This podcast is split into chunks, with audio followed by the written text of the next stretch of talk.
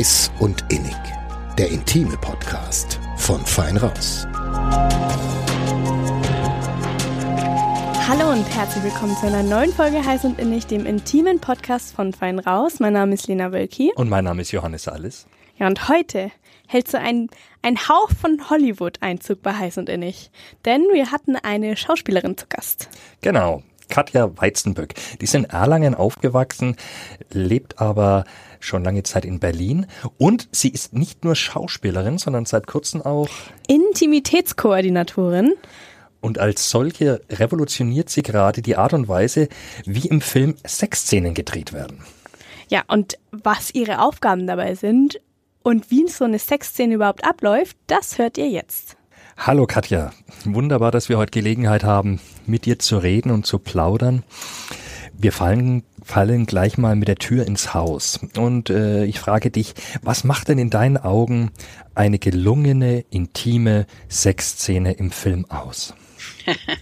Das ist eine ähm, lustige Frage, weil ich kann die nicht äh, so pauschal beantworten, denn es gibt nicht eine einzige Art von gelungener Sexszene, Intimszene, sondern ähm, gelingt es der Szene, die Geschichte, die es zu erzählen gilt, zu übersetzen und ähm, zu erzählen und unterstützt die das physische Storytelling, die Geschichte und die Charaktere in dem, was sie erzählen sollen. Und äh, dann gibt es noch die zweite Ebene, dass ähm, ein wichtiger Bestandteil meines neuen Zweitberufes oder meines neuen Berufes, der neu für, also relativ neu für mich ist, aber auch neu überhaupt ist, dass ich versuche, die Hersteller oder die Beteiligten an dieser ähm, Szene, an dieser Geschichte, das sind Regisseur und Schauspieler und Kamera äh, in erster Linie, aber auch Kostüm etc. etc. Und ähm, dass ich versuche von denen zu erfahren, was sie erzählen wollen und dann, wenn es sich zum Beispiel, was ja meistens der Fall ist, um einen einvernehmlichen äh, äh, intimen Kontakt handelt, dass ich dann versuche, dafür zu sorgen, dass die Geschichte so erzählt wird, dass beide beteiligten Figuren gleichwertig erzählt werden in ihrer äh, Nacktheit zum Beispiel. Mhm. Äh, wir haben eine ganz lange und massive Tradition des männlichen Blicks auf die Frau im filmischen Erzählen. Und das ist so massiv, dass es überhaupt erst einmal darum geht, dass wir uns dessen bewusst werden und äh, überhaupt, äh, überhaupt mal mitkriegen, wie sehr wir davon geprägt sind, dass immer Frauen ihren attraktiven, jungen, ähm, begehrenswerten, verführerischen Körper zur Schau stellen, dass die Kamera über sie schweift und ähm, sie das auch so mit sich machen lassen und dass es ganz normal ist, dass die Frau in irgendeiner Form nackt gezeigt wird. Oben ohne für die Frau ist äh, ungleich intimer als für den Mann. Ähm, weil einfach die, die Brüste der Frau ein sehr individuelles und dadurch intimes sekundäres Geschlechtsmerkmal ähm, sind. Und das ist beim Mann eben nicht so. Und oft werden Brüste gezeigt von Frauen und der Mann zeigt, wenn überhaupt, sein Oberkörper. Und das versuche ich, ähm, also dafür ein Bewusstsein zu schaffen und das verändert auch sofort in den aller, allermeisten Fällen die, die Haltung der Beteiligten. Und ähm, wenn sie dann die Frage hören, wie zu, wozu brauchst du jetzt diese weibliche Nacktheit, was willst du damit erzählen, wenn es nicht selbsterklärend ist, dann ähm, ist, heißt es oft, ja stimmt, ja, brauchen tue ich es nicht. Es ist halt so normal, dass man es sieht, ja, aber ja. können wir auch bleiben lassen. Und sobald es eine gleichwertig, also von, von den physischen ähm, von dem, was in Details gezeigt wird, wenn es gleichwertig erzählt wird beim, bei den beiden Geschlechts, äh, bei den beiden Partnern für die Szene, kann ja auch gleichgeschlechtlich sein, ähm, dann ist es eine komplett andere Aussage. Also dann unterstützt das Bild die, die, die Einvernehmlichkeit und die Augenhöhe der beiden äh, Partner. Und Weil wenn es das nicht tut, Ja, weil Dann keiner, keiner das Objekt ist Genau, sozusagen. Ja? genau, Also, genau. Und dann letztendlich heißt, sagst du, wenn dann beide nackt, weil sonst, ähm, ja, weil sonst wird einer von beiden und in der Regel war es in der Vergangenheit die oder ist es vielleicht auch noch immer die Frau ähm, zum Objekt in dieser Szene Genau. degradiert. Ja? Wir haben jetzt auch, wir haben ja auch schon Beispiele, wo es genau umgekehrt ist, wo das, äh, wo, äh, wo der Mann äh, viel mehr nackt oder viel mehr Haut des Mannes zu sehen ist und dann ähm, wird er auch zum Objekt hier. Das berühmte Beispiel von von der Objektivierung eines ähm, Stars ist ja Brad Pitt, der eigentlich in fast jedem Film ähm, sich ausziehen musste oder seinen Oberkörper, seinen tollen Oberkörper zeigen musste und dann die kreischenden Frauen ähm, jahrzehntelang jetzt ähm, ertragen musste und Ich, muss. ich, ich erinnere mich an Brad Brad Pitts Hintern in Troja. Ja, na, ja, das macht Eindruck, ja.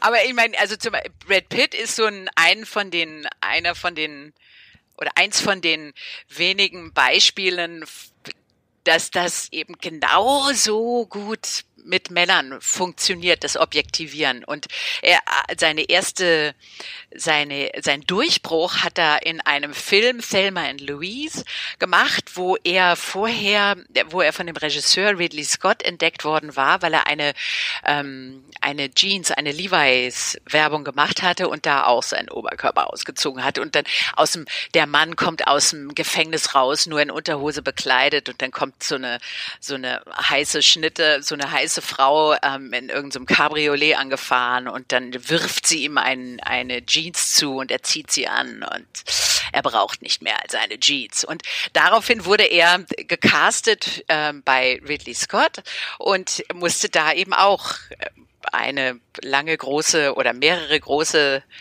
ähm, äh, Sexszenen spielen mit viel Haut. Okay. ja. Jetzt ist das äh, der der der Beruf oder der Job des der In- Intimitätskoordinatorin ja Ja, es ist ein dich. schwieriges Ja, Wort. tatsächlich, ja.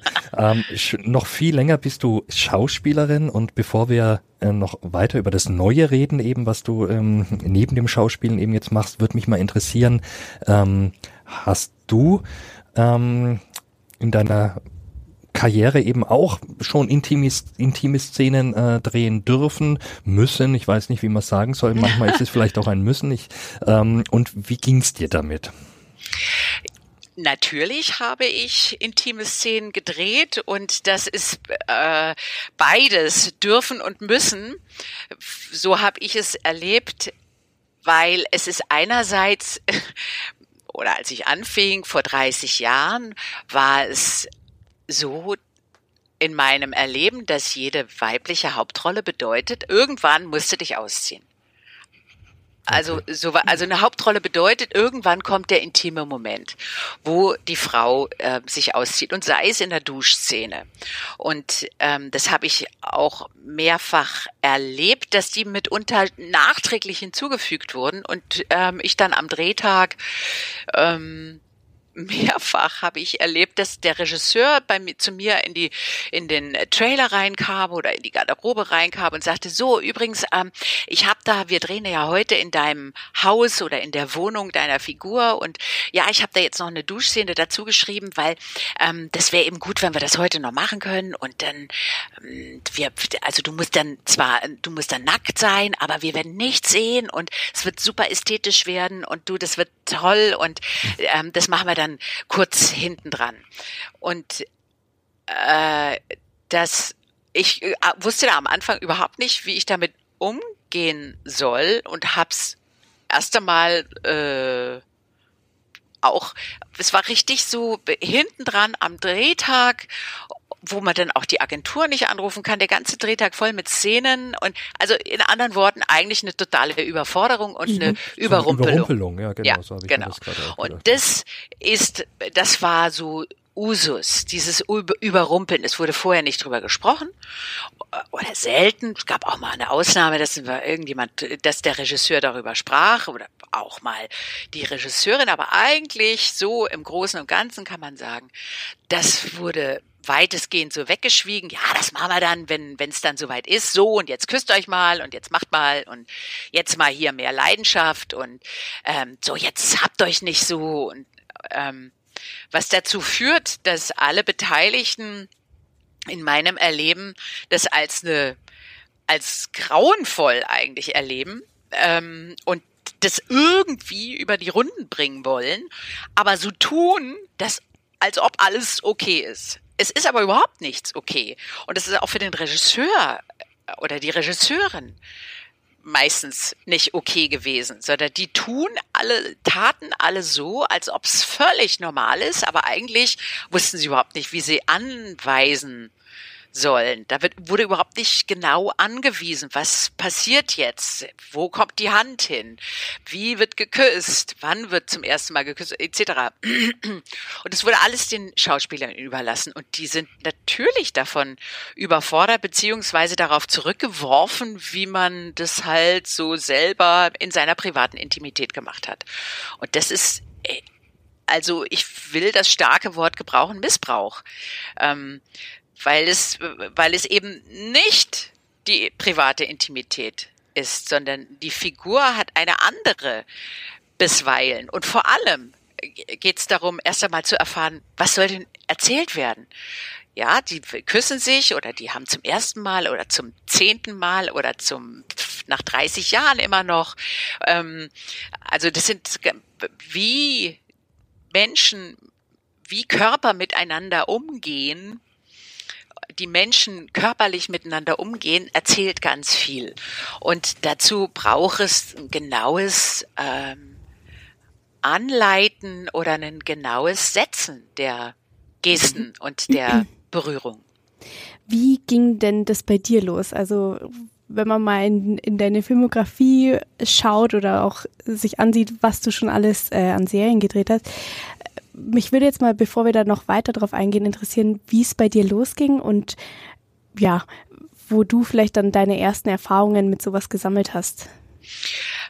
Ich habe meine Schauspielausbildung in Paris gemacht. Da lebte ich fünf Jahre lang und war auf einer französisch-englischen Schauspielschule und habe dort angefangen zu arbeiten, also in Paris, in Frankreich und äh, machte so erste Dreherfahrungen und merkte dabei sehr schnell, erstens mal war ich dann zu dem Zeitpunkt schon so 26, 27, äh, Schauspielerinnen um mich herum waren tendenziell jünger. Ich hatte das Gefühl, oh Gott, ich habe jetzt schon verdammt spät angefangen damit. Und ich war größer als die meisten männlichen Kollegen in Frankreich äh, als größer als die Frauen sowieso. Ich hatte immer noch einen leichten Akzent. Ich war so das Klischee der nordischen, blonden, großen, äh, gut aussehenden Frau. Und genauso klischiert wurde ich in so kleinen Rollen besetzt. Ähm, und das war, also ich hatte durchaus so hier und da Unterstützung und Menschen haben mich gefördert, aber was ich gemerkt habe, oh, die interessanten Rollen, die sind ja alle für Französinnen. Und ich bin keine Französin. Ich schaue nicht aus wie eine Französin, so im Vergleich zu den anderen. Also ich brauche etwas, was auf mich geschrieben wird. Und ähm, mein Eindruck war, dass ich das, dass das die Voraussetzung dafür, dass jemand diesen ähm, diesen Schritt tut etwas für mich zu machen, ohne Beziehung und ohne, äh, ohne irgendwie verwandtschaftliche oder so familiäre Beziehung zu der Branche, äh, da merkte ich sehr schnell, dass das immer so verbunden war mit äh, privatem Interesse. Also ein Regisseur, der privat an mir interessiert war, der sagte, oh ja, das ist ja interessant, dann können wir ja, mhm. ja, wir können sie ja mal treffen und ja vielleicht. Ich hatte immer das Gefühl, ich muss jetzt hier den in mich verliebt machen Mhm. Äh, und dann äh, gibt, schenkt er mir das oder dann kriege ich möglicherweise das. Und das war mir ein derartig treibsandiges ähm, ein Terrain, dass ich das also kategorisch, wenn dann immer, wenn dann diese, ja, sehr interessant, ja, ich könnte mir vorstellen, dass du die Rolle spielst, lass uns doch mal treffen, abends, habe ich das immer abgelehnt. Und das war natürlich jetzt auch nicht so besonders zuträglich für, für den, für das für berufliche Fortkommen, aber ich habe gedacht, nee, das, das ist nichts für mich, das kann, ich kann es nicht. Diese, das war für mich zu sehr Spiel mit dem Feuer und dann habe ich gesagt, so, jetzt ähm, gehe ich von Paris weg, ich gehe nach Deutschland und versuche mich da in der Branche zu installieren, äh, weil ich glaube, dass ich eben Deutsch deutsch aussehe und dann war die Hoffnung, dass ich dort mehr Rollen äh, entspreche.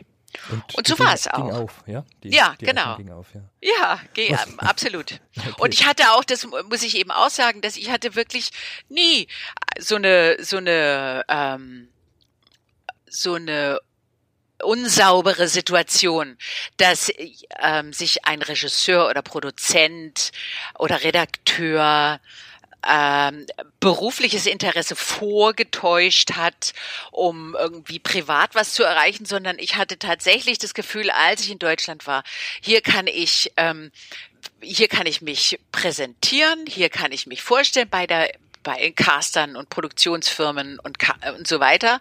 Und ähm, also gerade vor in der in der Film- und Fernsehbranche. Und da äh, kommt auch berufliches Interesse zurück oder halt auch nicht, aber es war nicht so vermischt. Wie kannst du dir vorstellen oder wie erklärst du dir, dass es da in Paris so anders zuging als dann in Deutschland? Naja, tatsächlich, weil ich ähm, ich hatte keine Machtposition. Ich habe andere Frauen erlebt, die irgendwie aus Familien, so was weiß ich, der Vater, also die die Schauspielerin, die junge Schauspielerin kommt aus einer Familie, wo der Vater ein Theater geleitet hat oder irgendwie der Produzent war oder sowas. Die die sind selbstbewusst aufgetreten und ich glaube, dass auch dieses Flirten in der französischen Kultur oder in dem äh, in diesem naja, mediterranen ist es ja nicht so richtig, aber schon ein bisschen. Also es ist viel mehr da verankert, dass das Miteinander ganz stark, jedenfalls damals, ganz stark die, mit der Überverführung stattgefunden hat. Und dass Frauen das auch gut drauf hatten. Ich will das überhaupt nicht, ähm, ich will die gar nicht äh, kritisieren.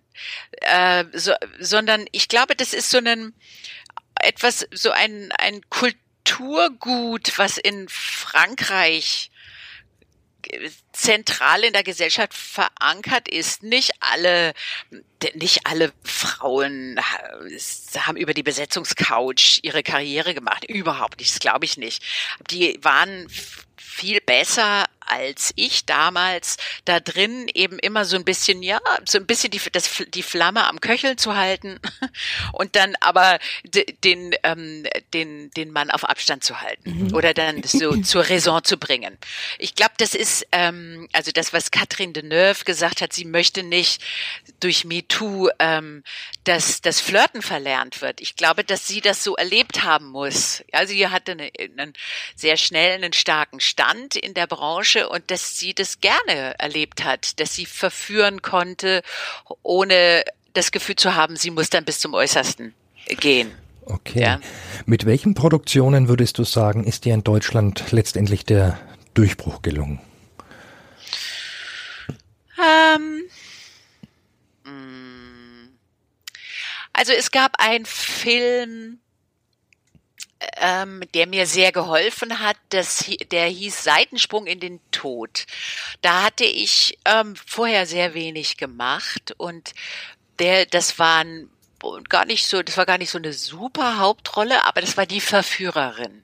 Mhm. Und da gab es, äh, und die Arbeit mit dem Regisseur war sehr äh, so, so kreativ, der hat mir da viel Raum gegeben und das waren, da waren so ein paar starke Szenen drin und danach war es für mich anders. Also danach habe ich Hauptrollen gespielt, so kann man sagen.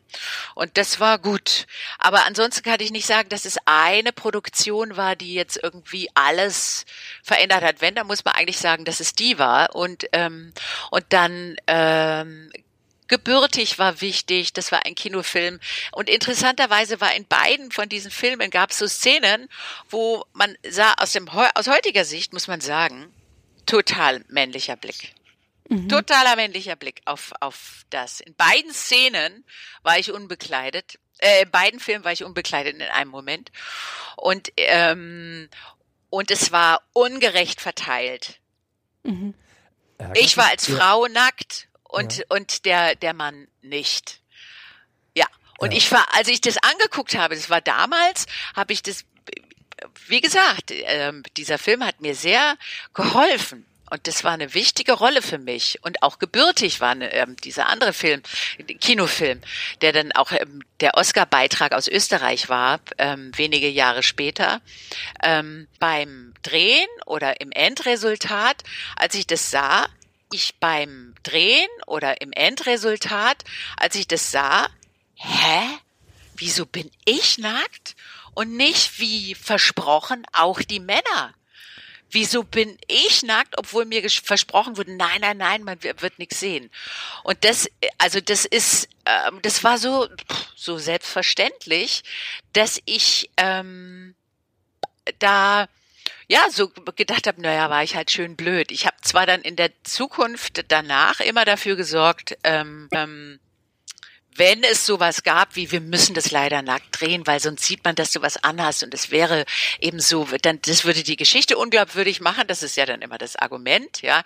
Ähm, das, da habe ich mir dann immer meine Brüste abgeklebt mit roten Lassoband, immer meine Brüste abgeklebt mit roten Lassoband, also mit roten, mit rotem Klebeband, dass man das auf jeden Fall nicht verwenden konnte, das mhm. Bildmaterial. Ah, okay. Ja, und das, ähm, das waren eben dann meine Maßnahmen, mit denen ich äh, dann gemerkt habe, so, so kann ich meine Grenzen ziehen und ähm, das mache ich jetzt so. Mhm. Aber man merkt, das hatte ich äh, nicht nur, also nicht rückblickend äh, gestört, sondern es hat dich damals schon gestört, ne? wie, ja. da, wie da umgegangen wurde mit Schauspielerinnen. Ja, total, total. Ja. Und deswegen kann ich auch sagen, dass es, ähm, also ich bin da, ich habe das gut, ähm, ich habe das gut überstanden und ich konnte damit konstruktiv umgehen und ich habe eben auch gut zu tun gehabt und ich habe jetzt nicht ähm, irgendwie wie das vielen denen so ein Mist passiert, vielen Frauen, denen passiert, dass das die echt aus der Bahn geworfen hat. Es gibt so und so viele Frauen, von denen hat man halt dann nichts gehört mehr. Die haben den Beruf gewechselt, weil eben so, also so, ähm, die, da, da sind Sachen passiert, die ein Gefühl von Ohnmacht hinterlassen. Das ist ganz schwer aufzulösen. Mhm. Und das ist eine wirkliche, reale Gefahrenlage, die bei solchen Szenen ähm, stattfindet. Mhm. Du hast ja jetzt nicht nur für Fernsehen äh, Projekte gemacht, also zum Beispiel Traumschiff oder Tatort, sondern du warst ja auch im Kino zu sehen, aber eben auch im Theater. Und da würde mich mal interessieren, würdest du sagen, das Problem gibt es im Theater auch oder wird es da irgendwie anders gehandhabt? Ja, auf jeden Fall gibt es es im Theater auch. Natürlich, im Theater gibt es eine alte Tradition, ähm, oder die alte Tradition erstmal ist es, äh, ähm, gibt es die Regie-Genies, die die Leute zur Sau machen, ihre Schauspieler zur Sau machen, also total erniedrigen und ähm, brechen um sie dann wieder aufzubauen und dann die wahre Kunst zu erschaffen. So, mhm. das galt lange als Zeichen von äh, Geniekult. Ja, der ist halt einfach auch so ein wahnsinniger Regisseur. Und das haben Schauspieler, Schauspielerinnen jahrzehntelang mitgemacht und als normal empfunden und dann so über die eigenen Grenzen gehen, ist, ist, äh, ist ein Zeichen von besonders viel Kreativität oder war ein Zeichen von besonders viel Kreativität und, und besonders ähm, wuchtiger Regieentscheidungen. Und das ist einfach totaler Schmarrn. Das ist ein totaler Blödsinn. Es ist wirklich ganz lange geistert darum, ah, kann man denn wirklich gute Arbeit leisten, ohne dass man äh, völlig fertig gemacht wird. Also gerade in diesem in diesem harten Miteinander umgehen, da da da geschieht doch die kreative Arbeit und das ist so, also das, es gibt einen Film, ähm, von einer amerikanischen Filmemacherin, der heißt Brainwashed. Und der beschäftigt sich mit diesem männlichen Blick und mit der irrwitzigen Verbreitung dieser Klischees und der, ähm, der, der richtig, der angeblichen Richtigkeit und Normalität des verzerrten männlichen Blicks. Ähm, wenn man den sich anschaut, da gehen einem echt die Augen auf und ähm, ähm, wieso habe ich das gesagt? Ach ja, genau, weil ich den Begriff gebrainwashed, also wir die Schauspieler, wir Schauspieler sind wirklich gebrainwashed ähm, gewesen ähm, im Sinne von, ja, das gehört halt zum Beruf. Das ist mhm. totaler Schmarren. Und die beste Arbeit meiner Überzeugung nach, und zum Glück teilen die immer mehr, entsteht, wenn es der Regisseur hinkriegt oder die Regisseurin hinkriegt, eine angstfreie Spielwiese zu erschaffen einen Rahmen zu bauen, in dem sich der Schauspieler, die Schauspielerin, die Schauspieler sicher fühlen können, um sich auszuprobieren, um Ideen zu entwickeln und keine Angst zu haben, dass sie was falsch machen. Also so ein klassischer, klassisches Ding ist ja die, dieses heiß-kalt-Verhalten, ähm, dass der Regisseur sagt, ey, was ist los? Du warst doch immer so gut, warum bist du heute so scheiße? Und und der Schauspieler denkt, hä, ich habe doch gar nichts anders gemacht. Und das ver verunsichert sofort total. Und diese Art von, von ähm, Missbrauch, das muss aufhören. Das ist völlig unnötig. Und das hört, äh, ist dabei aufzuhören. Und so ist es bei, bei auf, auf, der Theaterbühne genauso passiert. Und das eben auch der Regisseur, der Regisseur sagt, so jetzt hier, los hier, ich will, ähm, also ich habe wortwörtlich gehört, ähm, äh, ich will jetzt, ich will jetzt, dass du ein feuchtes Höschen hast. Und es, es ist natürlich nicht gerade eine Einladung zu einem äh, kreativen Prozess. Mhm. Ja, okay. Also das heißt, für dich war eigentlich ja schon lange klar, es muss sich was ändern, ja. ähm, dass du jetzt das zusätzlich zur Schauspielerei tust, ähm, was du heute machst, eben nämlich die Arbeit der Intimitätskoordinatorin. Jetzt habe ich es halbwegs unfallfrei hingekriegt. Gratulation. aber, aber es wird beim dritten Mal schaffe ich es vielleicht noch flüssiger. Ähm, das hat was ähm, mit einer Netflix-Serie äh, zu tun, meine ich. Ne? Äh, ja. Und zwar Bridgerton. Erzähl doch mal, warum. Wie's, äh, was, was hat ja. da den Ausschlag gegeben? Ähm, ich guckte ähm, Bridgerton in dem Corona, ähm, in den Corona, in diesen herrlichen Corona-Zeiten, wo man einfach mal so Binge-Watching machen konnte. Und ähm, da habe ich diese Serie gesehen und mir fiel auf, äh, irgendwas ist da anders. Also, das ist interessant. Bei mehreren von diesen, den intimen Szenen, mm, äh, dachte ich nachher, ja, da haben die mir echt jetzt was erzählt. Die haben, die, so wie die miteinander umgegangen sind, ohne Dialoge, ohne dass das wörtlich, also mit Worten verbal erklärt wurde, habe ich jetzt was verstanden über die Figur. Das ist ja toll. Das ist ja wirklich mal toll. Und natürlich bedient sich die Serie auch äh, Klischees.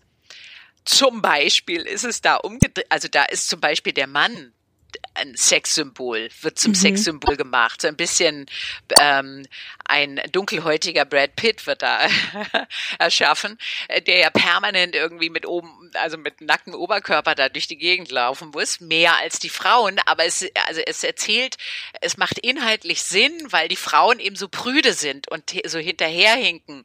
Ähm, also dass die, dass die Männer viel freier erzogen werden als die Frauen zu der damaligen Zeit und ähm, freier erzogen werden natürlich Erfahrungen sammeln muss und und ähm, und dass der Mann und äh, die Frau natürlich nicht, die muss ihre Jungfräulichkeit als hohes höchstes Gut bewahren und so weiter. Und ähm, ja, also auf jeden Fall äh, dachte ich, das ist ja, das ist ja total irre.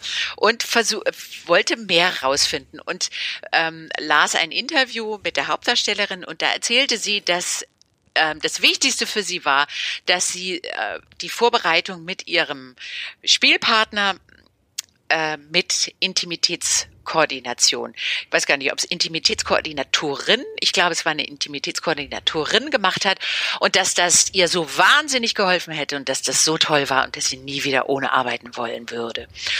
Und ich dachte, was? Was ist das denn? Das ist ja geil. Das will ich machen. Weil eben mit dem, was ich vorher erzählt habe, ich wusste seit vielen Jahren, so will ich nicht mehr arbeiten. Also oder ich habe irgendwie Wege gesucht, aber immer so mit viel Kraftaufwand, dass man sich so durchsetzt, ohne zickig zu wirken und irgendwie so Grenzen zieht und das ist immer ein wahnsinnig mühsamer Weg gewesen. Also wenn man sich so gegen einen Regisseur durchsetzen muss, dass man das und das nicht will ähm, oder bitte mal langsam so eine Szene angeht, erst einmal, bevor dann das Endtempo gespielt wird. Und so, das ist alles immer furchtbar sind so Kraftakte. Und deswegen war ich war mir, war, war mir sofort klar, ja, da einen Mittler zu haben, der genau diese Zeit sich nimmt, das erstmal langsam in Zeitlupe zu machen, erstmal zu fragen, was wollen wir denn hier erzählen und wie können wir das in ein, in physische Handlungsabläufe umsetzen. Ähm, das war mir sofort klar. Und, und so ist du, es auch. Ja. Und da hast du dann zum ersten Mal davon gehört, offenbar, mhm, ne? Und genau. hast dich dann schlau gemacht, äh, nehme ich mal an, was ist das genau. eigentlich äh, und gibt es das in Deutschland überhaupt? Und genau. es gab es, glaube ich, noch nicht. Ich habe in erster, ich habe sofort, ich habe wirklich sofort gegoogelt, wo kann man sich da ausbilden lassen. und da war dann eben so, ich habe es auf Deutsch eingegeben und dann auf Englisch und da war dann nur so ganz so, also es war eben nicht irgendwie sowas wie mm, so eine deutliche Webseite, irgendwas, wo man sagen kann, aha, das ist jetzt wohl ähm, das State of the Art Institute, wo man das machen kann. Und ja, also nichts, was mich so überzeugt hat. Ähm, und dann habe ich da hatte ich, was weiß ich, zu tun und, und ja, hab's dann wieder so ein bisschen, hab's vergessen und dann ähm, hab's fallen gelassen und dann kam wenige Monate später der Aufruf von der Schauspielergewerkschaft, ähm, äh, dass man sich auf Ausbildungsplätze zur ersten in Deutschland stattfindenden Ausbildung zur Intimitätskoordinatorin äh, bewerben kann. Und da habe ich dann, ja, da habe ich mich sofort am gleichen Tag beworben.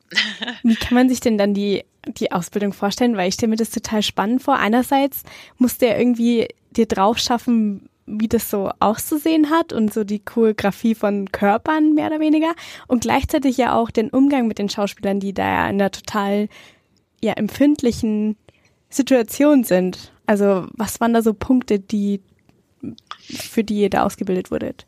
Ja, also zum ersten Mal, äh, zum erst, zuerst muss ich sagen, wir hatten ganz wunderbare Ausbilderinnen aus Amerika, aus den USA, ähm, die von dem Institut TIE, also TIE, Theatrical Theatrical Intimacy Education. Äh, die, das Institut besteht seit, ich glaube, zehn Jahren mindestens und die haben auch schon ein Standardwerk dazu geschrieben. Das heißt, es gibt Standards, sogenannte Best Practices, die wir auch unterrichtet wurden. Und es gibt fünf Säulen der Intimitätskoordination nach TEI. Das ist einmal ähm, hoffentlich kriege ich sie alle sofort runterrattern zusammen. Wenn das nicht, erste ist ja, nachliefern. ja, nein, nein, nein, aber ich glaube, ich, ich krieg's zusammen. Okay. Also, erstens ist ähm, Consent, Einwilligung. Das kann ich gleich erzählen, wie die, wie die erfolgt, wie, wie ich sie mir einhole. Das zweite ist das Arbeiten innerhalb der vorher von den SchauspielerInnen gesetzten Grenzen. Das dritte ist Desexualisierung der Anleitungen, der Sprache. Das vierte ist Choreografieren. Und das fünfte ist Dokumentieren.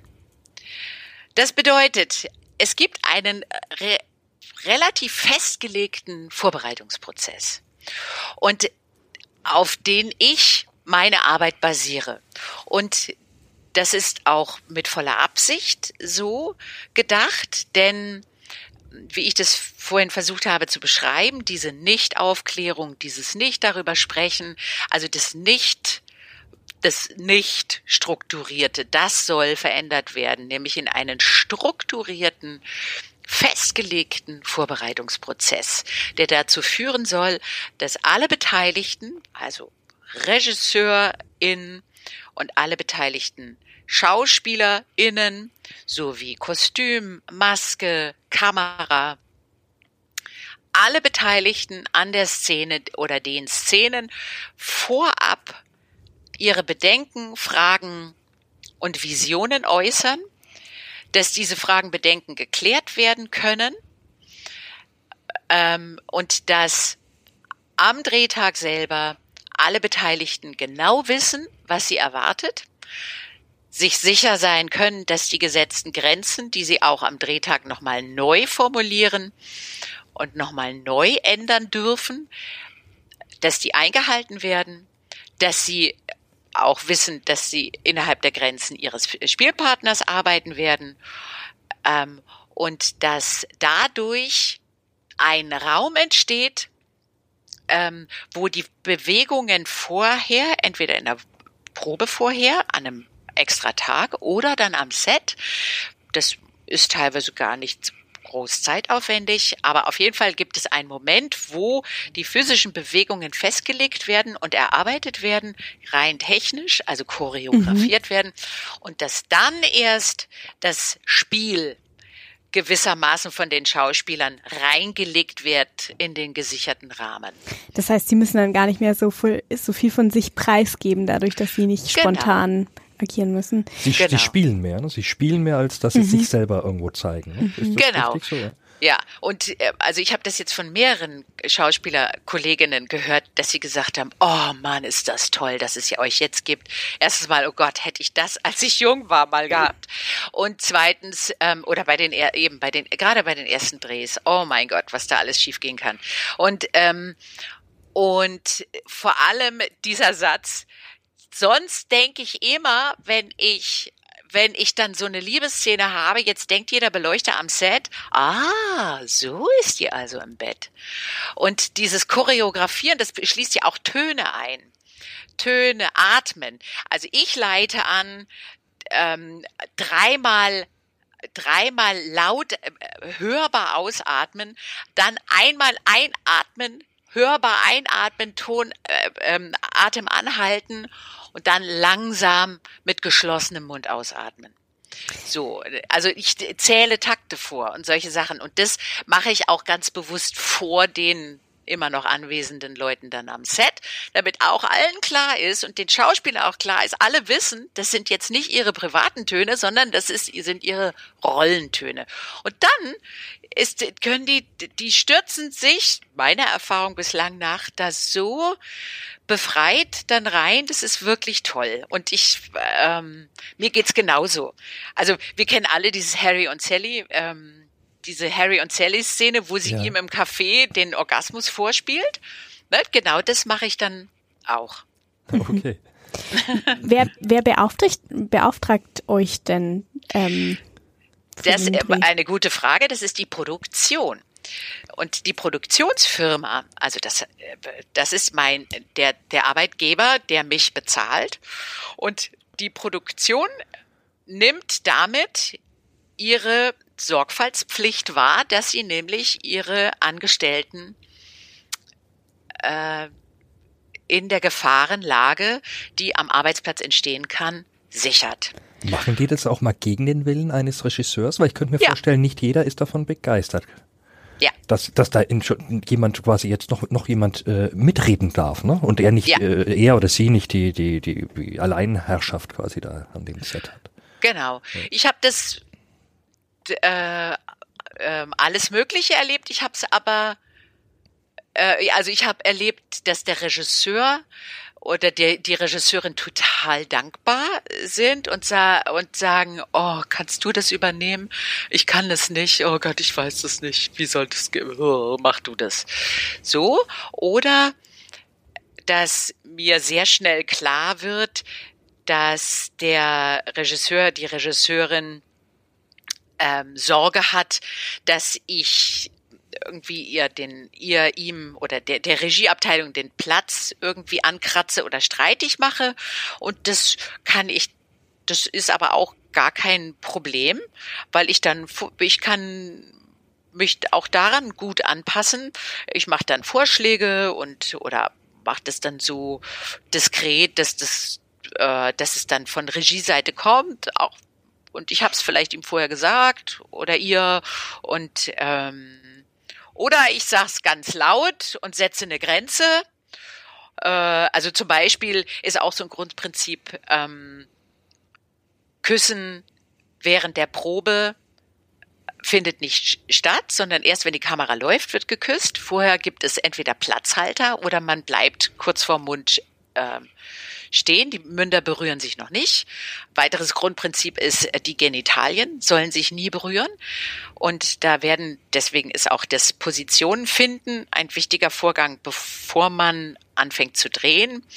Ähm, da werden Kontaktpunkte gefunden, sogenannte Ankerpunkte, die, äh, die meistens die Innen- und Außenseiten der Oberschenkel, äh, dass die sich berühren und nicht die Genitalien, also dass wenn zwei Menschen aufeinander liegen sollen, in, wie auch immer, äh, Rücken an Frontseite oder fr zweimal Frontseite, wie auch immer, dass das Gewicht eben an den Kontaktpunkten abgelegt wird und nicht auf den Genitalien.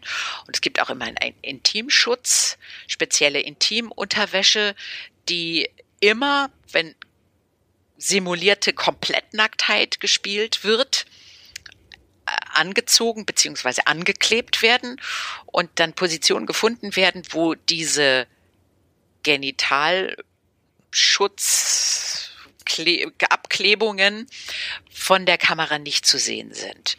Und ähm, durch die Kontaktpunkte und das simulierte Küssen wird eben auch das, die Simuliertheit der Situation und der, der, der Geschichte, die erzählt werden soll, immer gewährleistet oder alle sind daran erinnert, dass es so ist.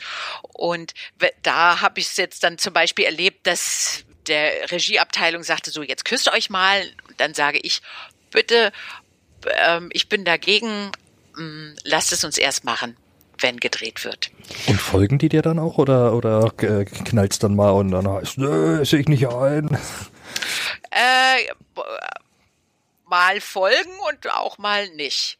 Und ich kann nur, also ich habe keine Prokura, ja, ich kann mhm. nicht, ich kann nicht äh, befehlen, dass es gemacht wird.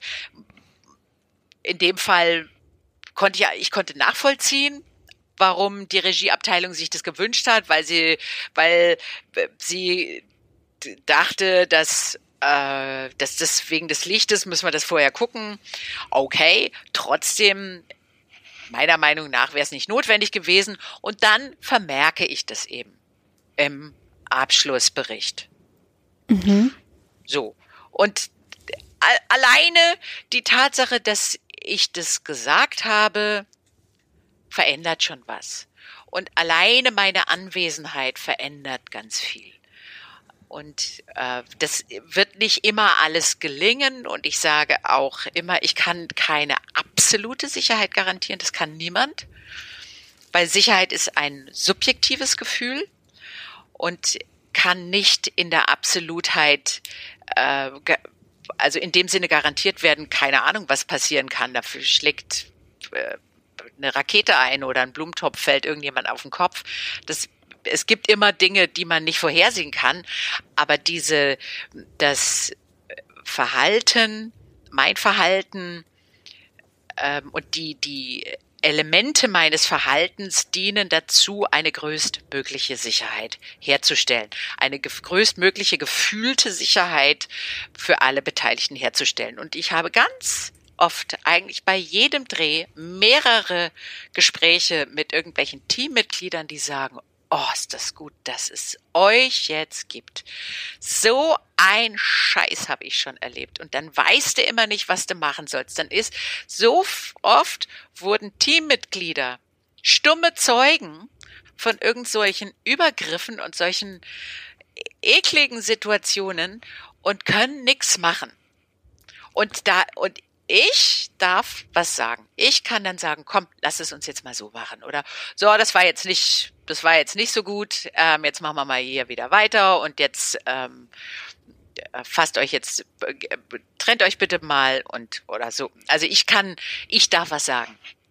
Würdest du dann sagen, dass du, ähm, also in erster Linie hilfst du ja mal den anwesenden Personen beim Dreh. Aber würdest du auch sagen, dass die Zuschauer dann davon profitieren, dass die Qualität insgesamt oder vielleicht auch die Ästhetik eine andere ist oder spürbar vielleicht sogar besser wird? Oder ist es vor allem das eher für die Leute hinter der Kamera? Eine gute Frage. Ähm, für mich ist ein ganz wichtiges Element äh, meiner Motivation ist auch das Endergebnis.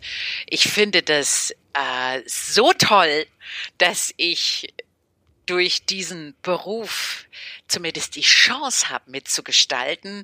Etwas, was äh, mir total wichtig ist, weil Liebesszenen sind ja eigentlich die archaischsten Zweier oder äh, oder die die archaischste Begegnung zwischen Menschen auch jenseits von Worten und sind so aussagekräftig und können verstanden werden in jeder Sprache dieser Welt.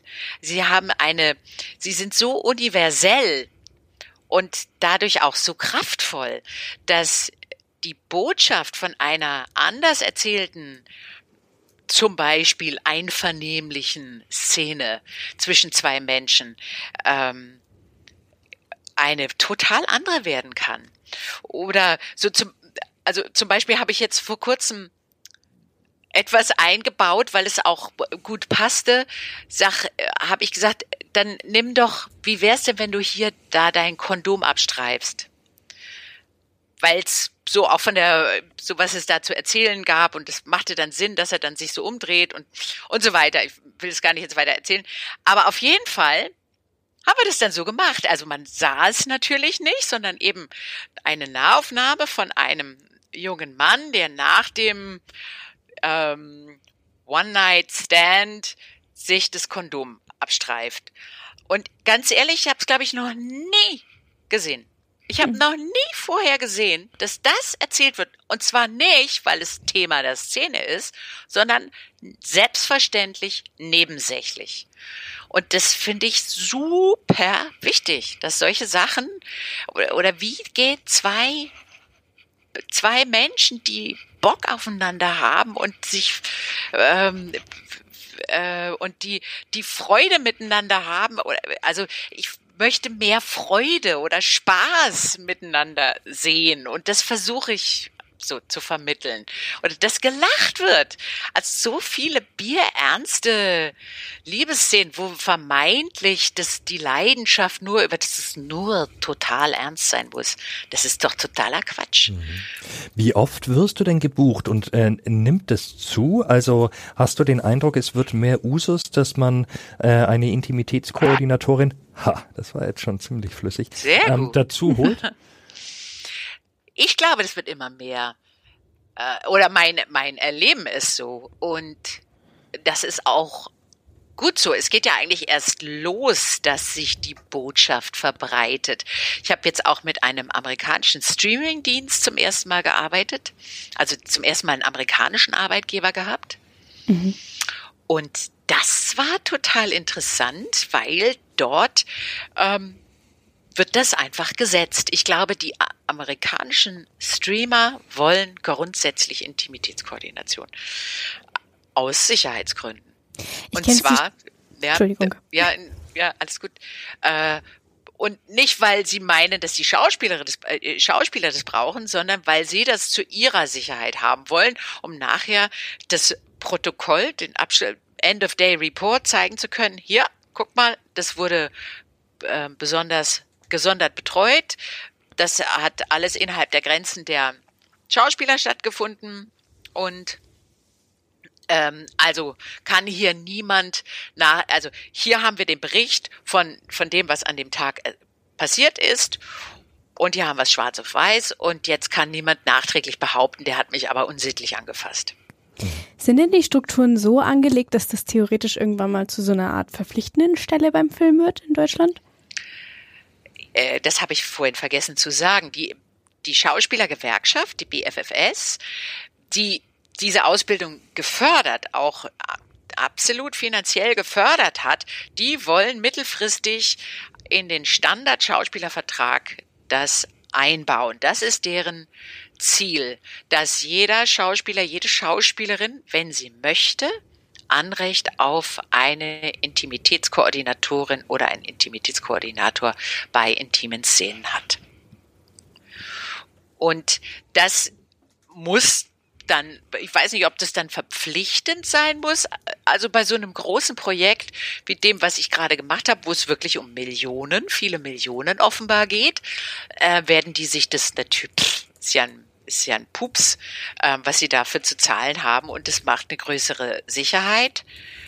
Äh, das, die können sich das eigentlich gar nicht erlauben, das noch ohne zu machen, ehrlich gesagt. Mhm. Weil da hängen ja wirklich Hunderte von Millionen Dollar dann dran. Und wir haben es ja in der Vergangenheit, in der jüngsten Vergangenheit gesehen, dass dann ein ganzes Projekt wegbricht, wenn so ein, so ein Skandal, so ein Übergriffsskandal hochkommt.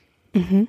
Wir sind ja eingestiegen, da hast du gesagt, äh, dass du dir mehr Gleichheit wünschst, also Nacktheit von Frau und Mann und solche Sachen. Damit prägst du ja theoretisch total auch den Blick auf Sexualität von der ganzen Generation oder sogar mehreren Generationen, in dem die Frau vielleicht in Zukunft einfach nicht mehr zu so einem Objekt wird und mhm. auch der Mann nicht. Mhm.